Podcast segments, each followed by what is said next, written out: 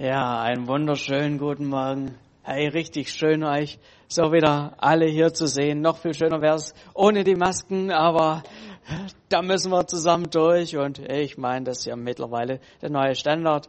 Sobald wir wieder draußen sein können, draußen Gottesdienste feiern können, äh, ist diese Thematik spätestens wieder vorbei. Wärst du dafür, dass wir nächste Woche draußen Gottesdienst machen? Äh, äh, zwei, die, die nicht aufbauen müssen. genau, ja. Aber äh, die Mehrheit scheint es hier drin wohl auch ganz gemütlich zu finden. Genau. Ja, ihr Kinder, ich habe eine gute Botschaft für euch. Ihr dürft heute im Gottesdienst bleiben. Aber nicht in diesem hier, sondern in eurem speziellen im Kindergottesdienst. Ihr dürft losgehen.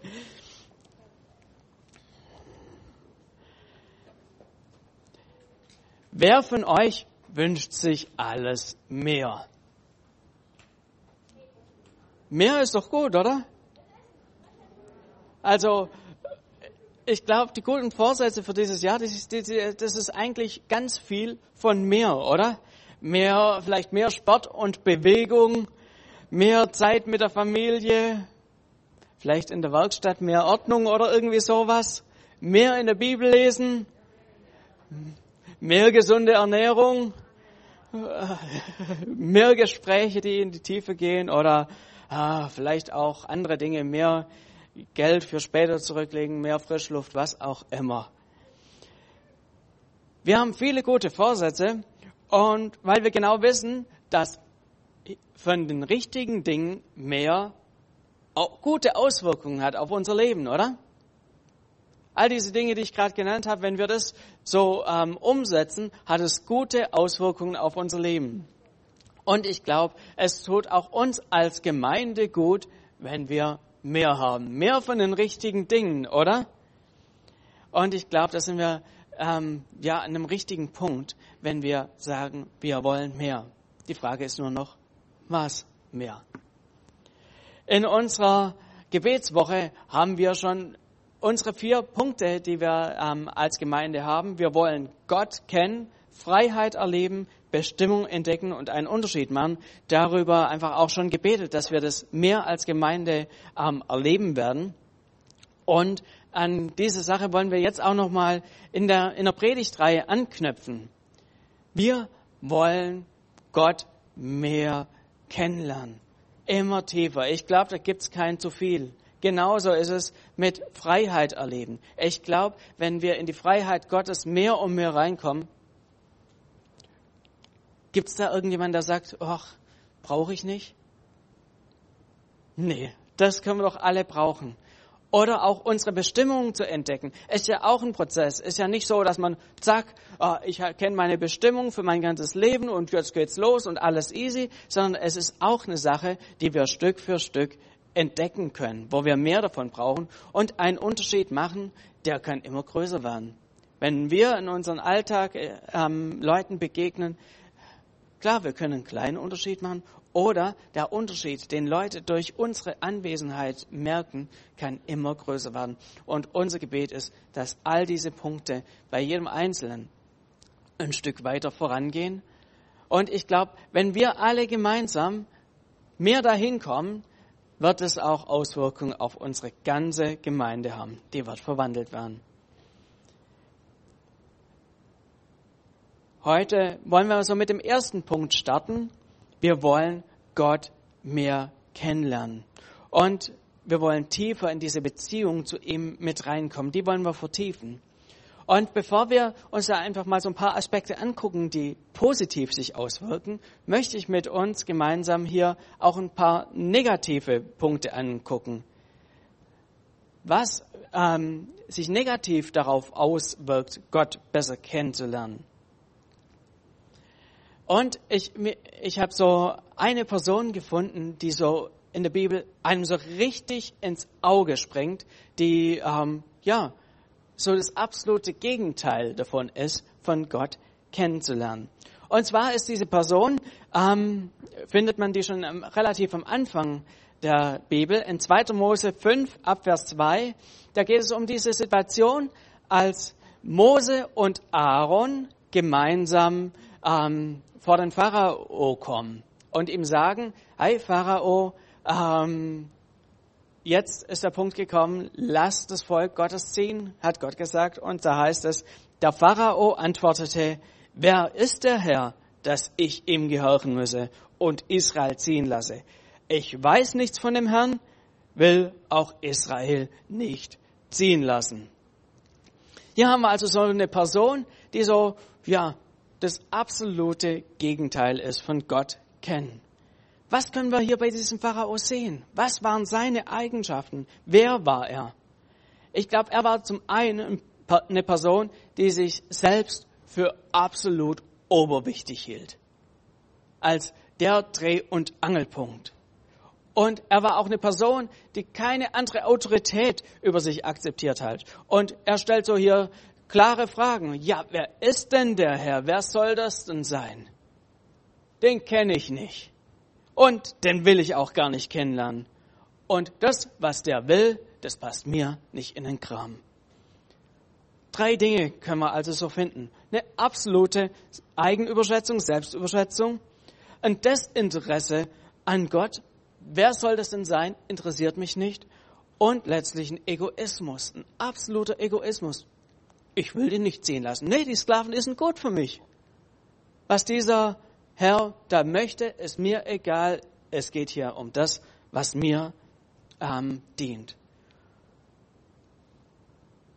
Und so ist auch sein ganzes Handeln. Er lässt sich nicht auf, die, auf Gottes Pläne ein. Gott bietet ihm da immer wieder neue Gedankenanstöße an, auch durch diese zehn Plagen, die nacheinander kommen. Aber er weigert sich vehement. Und so kommt es zu einem sehr, sehr harten Schritt. In 2. Mose 7, Vers 13 heißt es dann, aber das Herz des Pharao wurde verstockt und er hörte nicht auf sie, wie der Herr gesagt hatte. Das Herz des Pharao wurde verstockt. Steinhart gegenüber der Sache Gottes. Was mir wichtig ist, ist zu sagen, ich sehe hier auch einen absoluten Extremfall. Das ist die absolute Ausnahme in der Bibel. Es ist nicht so, dass da irgendwie bei jedem fünften heißt und äh, das Herz wurde verstockt. Das ist sicher nicht der Standard und ich würde auch keine Person, die uns bekannt ist, irgendwie abschreiben und sagen, Gott kann nicht mehr mit dem, der hat sein Herz verstockt und aus Ende, da braucht man schon gar nicht mehr für beten, sondern wir sollten da wirklich auch dranbleiben, dass Gott Menschenherzen verändert. Aber ich glaube, das, was damals bei dem Pharao, was so seine Kernpunkte waren, diese drei, das sind auch Punkte, die heute genauso gültig sind.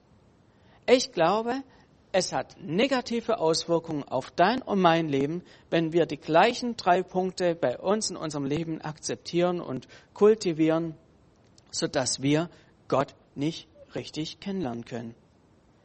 Ich glaube, so dieser ersten, erste Punkt, den wir haben, die Eigenüberschätzung, die Selbstüberschätzung von, von oben herab auf andere herabzusehen, ist ein Punkt, der absolut schädlich ist, wenn du Gott näher kennenlernen willst. Wenn du von oben auf andere runter guckst, dann ist deine Blickrichtung die falsche. Weil auf Gott musst du aufsehen.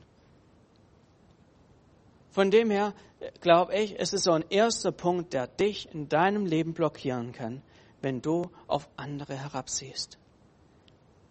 So, der zweite Punkt, den wir hier bei Pharao sehen können, war ja sein Desinteresse. Wer soll denn dieser Gott sein? Der interessiert mich nicht. Und ich glaube, diese Grundeinstellung ist eine absolute Blockade, wenn es darum geht, Gott näher kennenzulernen. Es braucht eine aktive Entscheidung von uns, hier uns, ja, ich möchte mich für diesen Gott interessieren. Wer hier dauerhaft sagt, nein, möchte ich nicht, der interessiert mich nicht, ist eine Entscheidung, die Gott auch akzeptiert. So hart es auch im Einzelfall ist, aber so ist Liebe. Liebe kann auch den anderen stehen lassen. Liebe hält auch ein Nein von dem anderen aus und greift und packt den anderen nicht einfach und sagt, und du musst aber.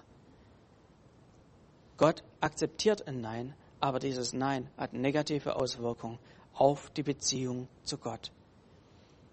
Und so der letzte Punkt, den wir hier bei ähm, Pharao sehen, ist Egoismus. Er war absolut egoistisch. Er wollte einfach die Sklaven nicht hergeben. Die waren für, von Vorteil für ihn.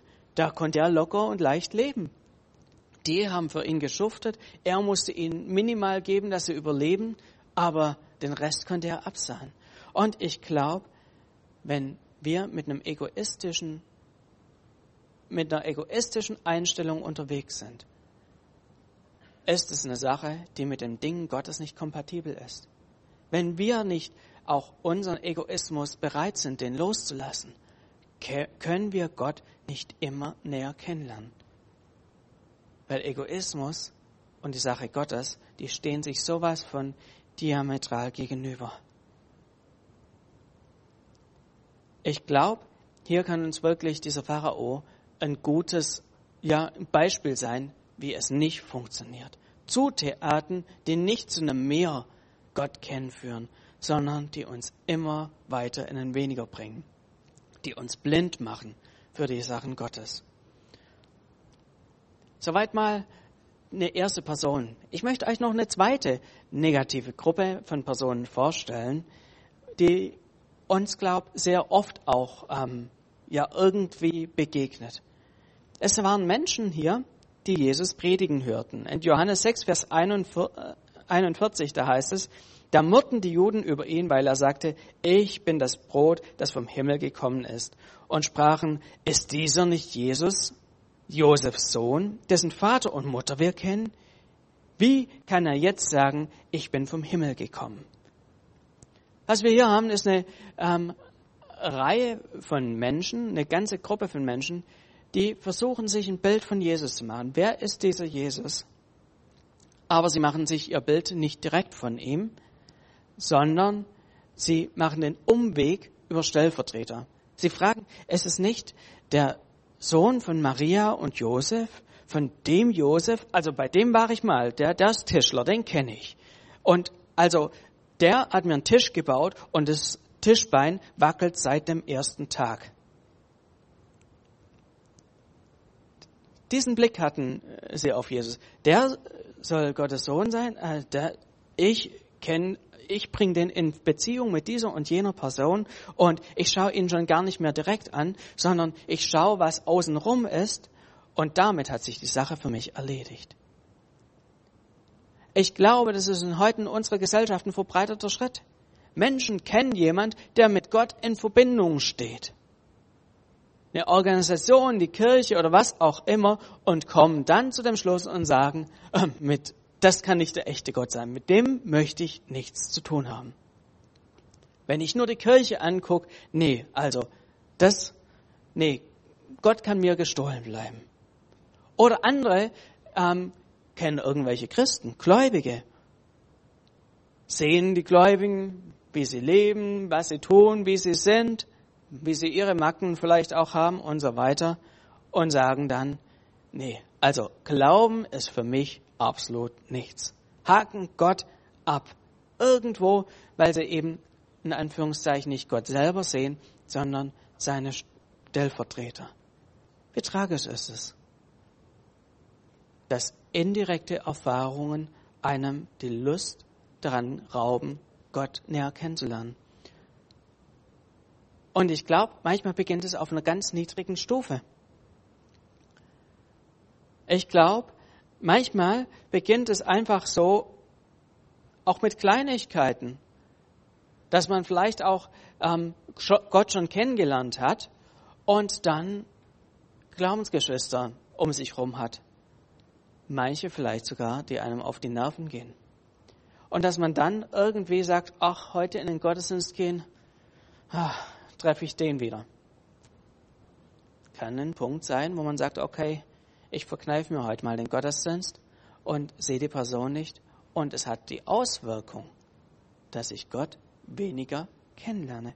Dass es für in mir so zu einer Resignation führt, dass man ganz zufrieden ist, wenn man mit den anderen im Glauben nicht so viel zu tun hat. Ich glaube, auch hier braucht es eine Entscheidung von uns, dass wir sagen, hey, nein, diese Stellvertreter, die Leute, die sonst noch mit Gott in Verbindung stehen, die Organisation, ich lasse mich davon nicht vom Kern ab, abhalten.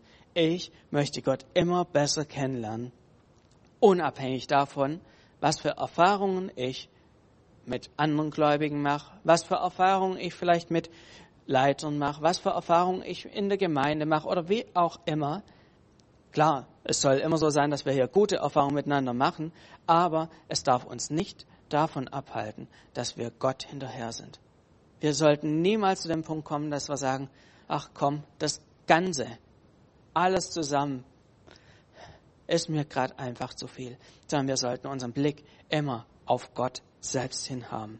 Und unser Ziel sollte immer dahin gehen, zu sagen, ich will das Original besser und besser kennenlernen. Ich will Gott selbst kennenlernen. Mir ist es nicht genug, nur das Außenherum kennenzulernen. So haben wir jetzt hier einfach mal so eine vier, vier Punkte, die ich glaube, die für unser Leben einfach auch Hinderungsgründe sein können, dass wir Gott kennenlernen. Zum einen, so das sich selbst zu überschätzen, dann das Desinteresse an Gott, Egoismus oder auch Gott nur über Umwege und über andere, so Stellvertreter, ähm, kennenzulernen. Wir müssen ihm näher nachgehen. Aber es gibt auch Punkte, die uns helfen, die uns weiter voranbringen, Gott näher kennenzulernen. Und da hilft uns es auf jeden Fall, das Optimum anzugucken. Der Optimalfall.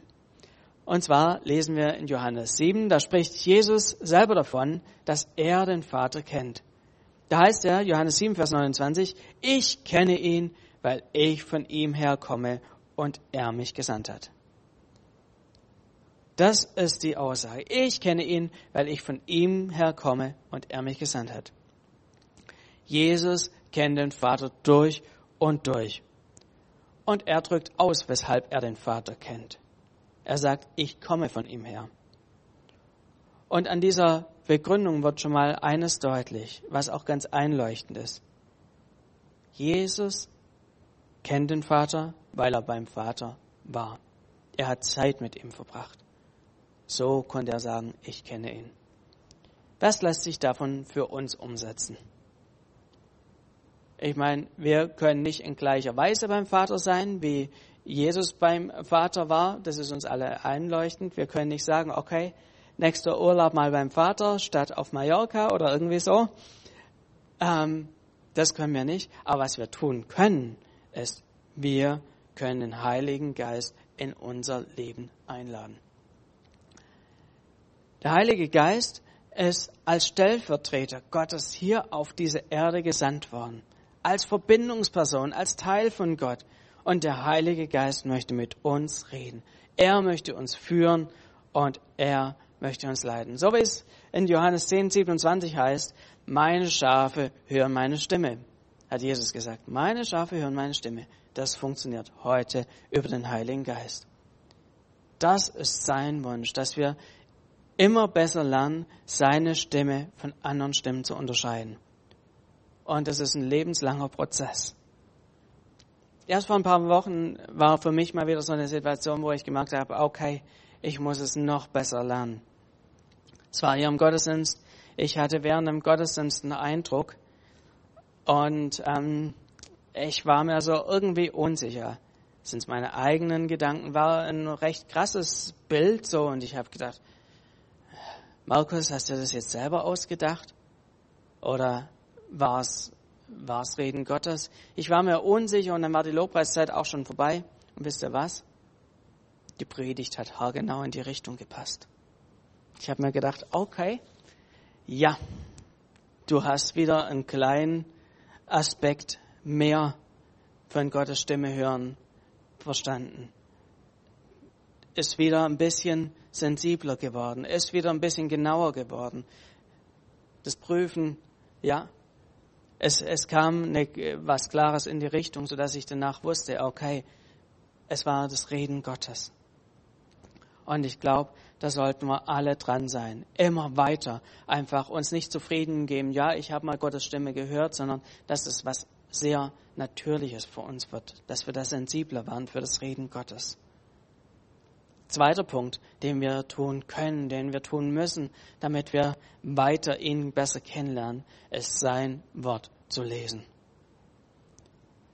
Ich kann mich noch gut daran erinnern, als Asima und ich, als wir uns kennengelernt haben, das ist schon ein paar Tage her, ähm, war es so, dass wir uns immer wieder geschrieben haben. Lange Mails geschrieben haben. Äh, kam auch daher, ähm, Asima hatte daheim noch keine Internetleitung oder kein Modem. Damals hatte man noch ein Modem oder auch eben nicht. Sie musste dann immer mit der, sie hat daheim eine E-Mail geschrieben, hat es auf eine Diskette draufgeladen, ist mit der Diskette in der Schule, da hatten sie einen Computerraum, hat sie da reingesteckt, hat dann die E-Mail hochgeladen äh, und äh, in der Hoffnung, dass ich ja auch geschrieben habe. So haben wir uns sehr, sehr gut kennengelernt. Ich habe heute noch lange E-Mails von damals. Es ist interessant, da hin und wieder mal reinzugucken. Und dieses Schriftliche haben wir von Gott. Wir haben einen ganzen Liebesbrief von ihm, eine ganze Bibel von ihm, wo wir ihn besser kennenlernen können. Und hey, ich bin da auch herausgefordert, immer, ja, dass es mehr wird, dass es intensiver wird, die, die Bibel zu lesen. Lass uns da wirklich dran sein, dass wir einfach Gott immer besser kennenlernen. Im Wort Gottes können wir einfach erkennen, wie er ist, was seine Agenda ist. Und Wort Gottes ist nach wie vor die erste Quelle, wie wir Gott besser kennenlernen können.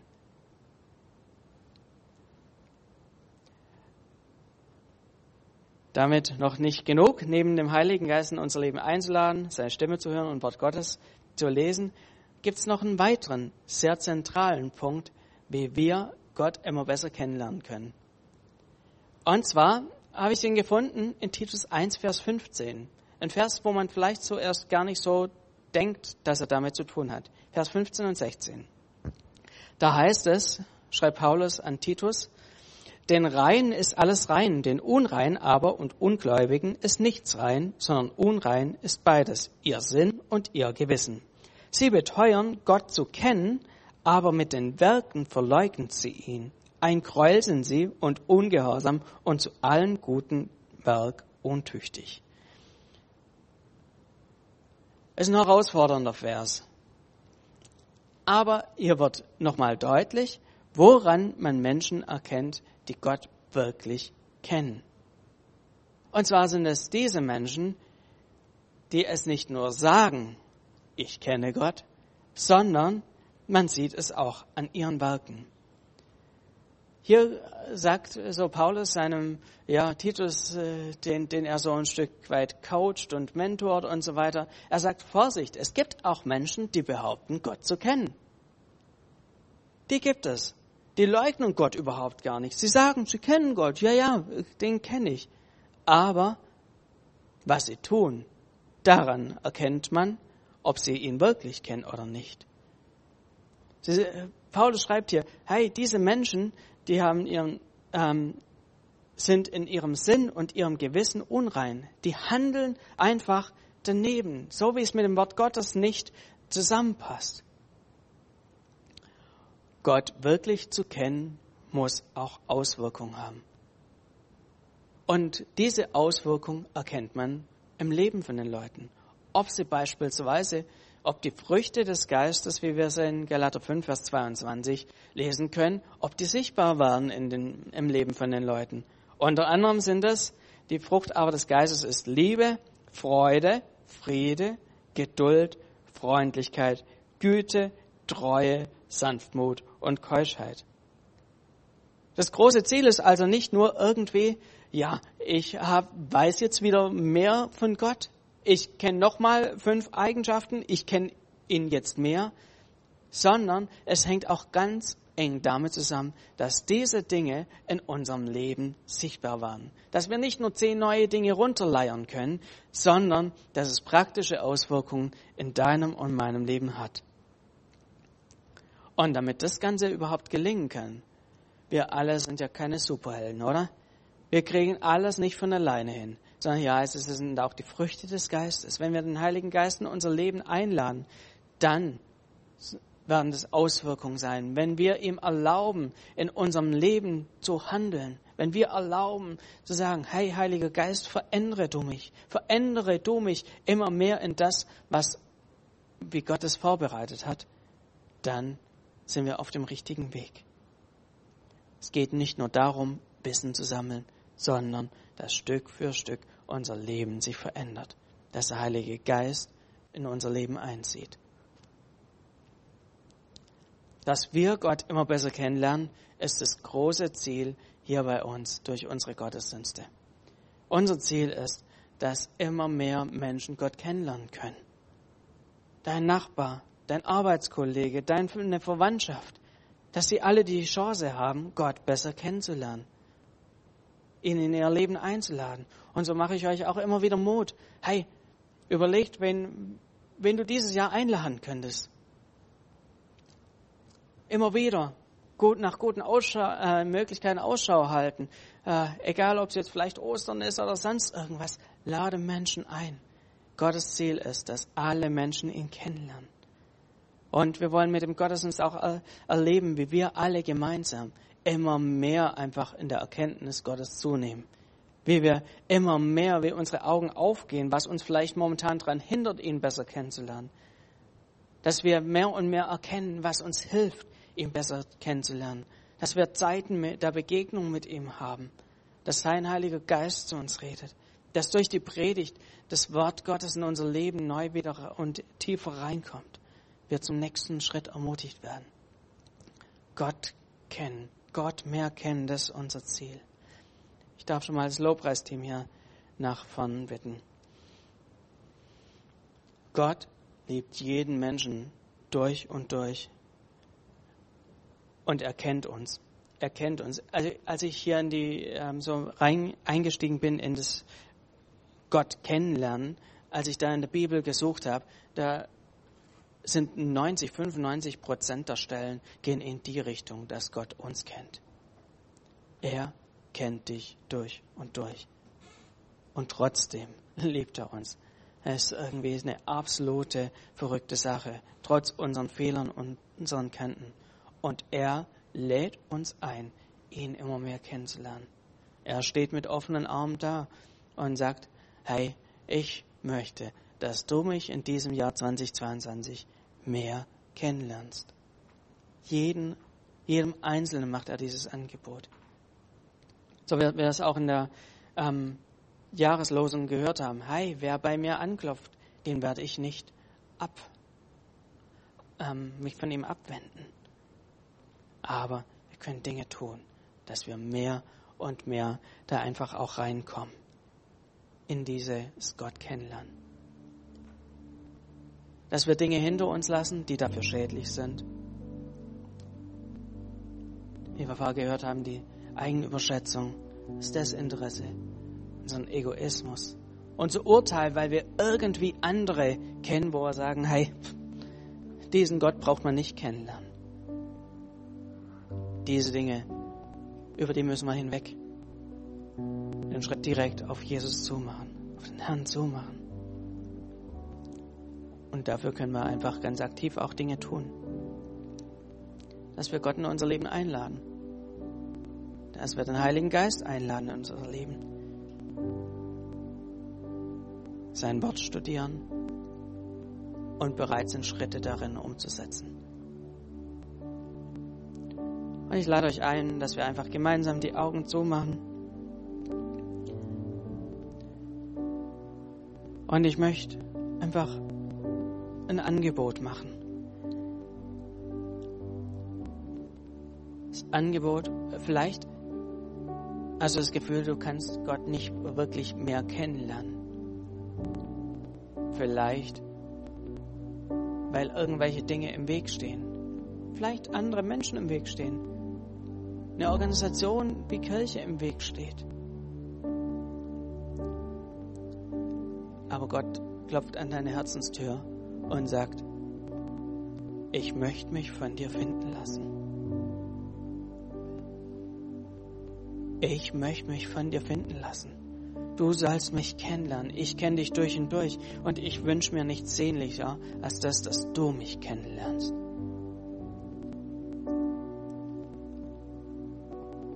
Und vielleicht hast du diesen Schritt noch nie in deinem Leben gemacht, dass du gesagt hast, Gott, ich will dich kennenlernen. Das ist heute deine Chance. Gott steht mit offenen Armen da und wartet auf dich. Er klopft an deine Herzenstür an und sagt, hey, ich will in eine Gemeinschaft mit dir reinkommen. Ist da jemand heute hier, der zum allerersten Mal an dem Punkt steht und sagt, ich, Gott, ich möchte dich kennenlernen? Dann gib einfach ein kurzes Handsignal und ich möchte für dich beten.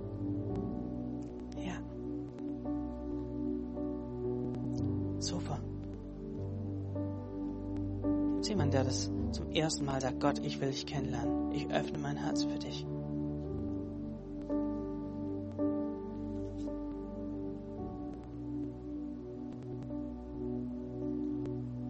Und ich glaube, Gott klopft an unser aller Herz, auch wenn wir ihn schon eingeladen haben, wir ihn schon zum Teil kennen. Er sagt, hey, ich klopfe an deine Herzenstür und wünsche mir nichts sehnlicher, als dass du mich mehr und mehr erkennst, dass du mich kennenlernst, wie ich bin, dass du mich kennenlernst, was ich für Pläne mit deinem Leben habe.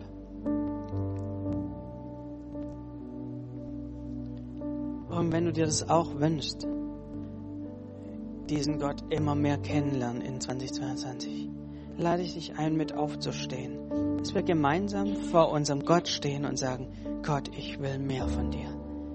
Ich will mehr dich kennenlernen. Ich bin nicht zufrieden mit Status quo, sondern ich will dich kennenlernen mit all deinen Facetten. Hey, das ist so eine gute Entscheidung, die wir hier treffen können die wir sagen, Gott, ich will mehr von dir.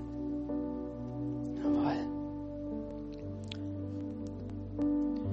Vater, so stehen wir hier gemeinsam vor dir und wir sagen, wir wollen dich tiefer kennenlernen.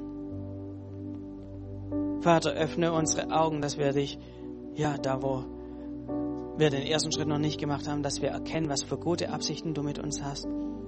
Dass es uns gelingt, unsere Herzenstüren aufzumachen aber dass wir, auch wenn wir schon mit dir unterwegs sind, auf diese Reise dich kennenzulernen, nicht anhalten, nicht zurückfallen, nicht irgendwie, ja, es einfach nur laufen lassen, sondern dass wir gemeinsam dich suchen, Jesus. Wir wollen dich kennenlernen in, mit all deinen Facetten, wie du bist. Du bist ein guter Gott, der es gut mit uns meint. Und davon können wir gar nicht genug in unserem Leben haben, Jesus. Wir sehen uns nach dir sehen uns nach mehr Gemeinschaft mit dir, dich zu erkennen in unseren Gottesdiensten. Durch dein Reden des Heiligen Geistes, durch dein Wort. Dass es uns gelingt, durch die Kraft deines Geistes Dinge nicht nur zu hören, sondern auch umzusetzen. Amen.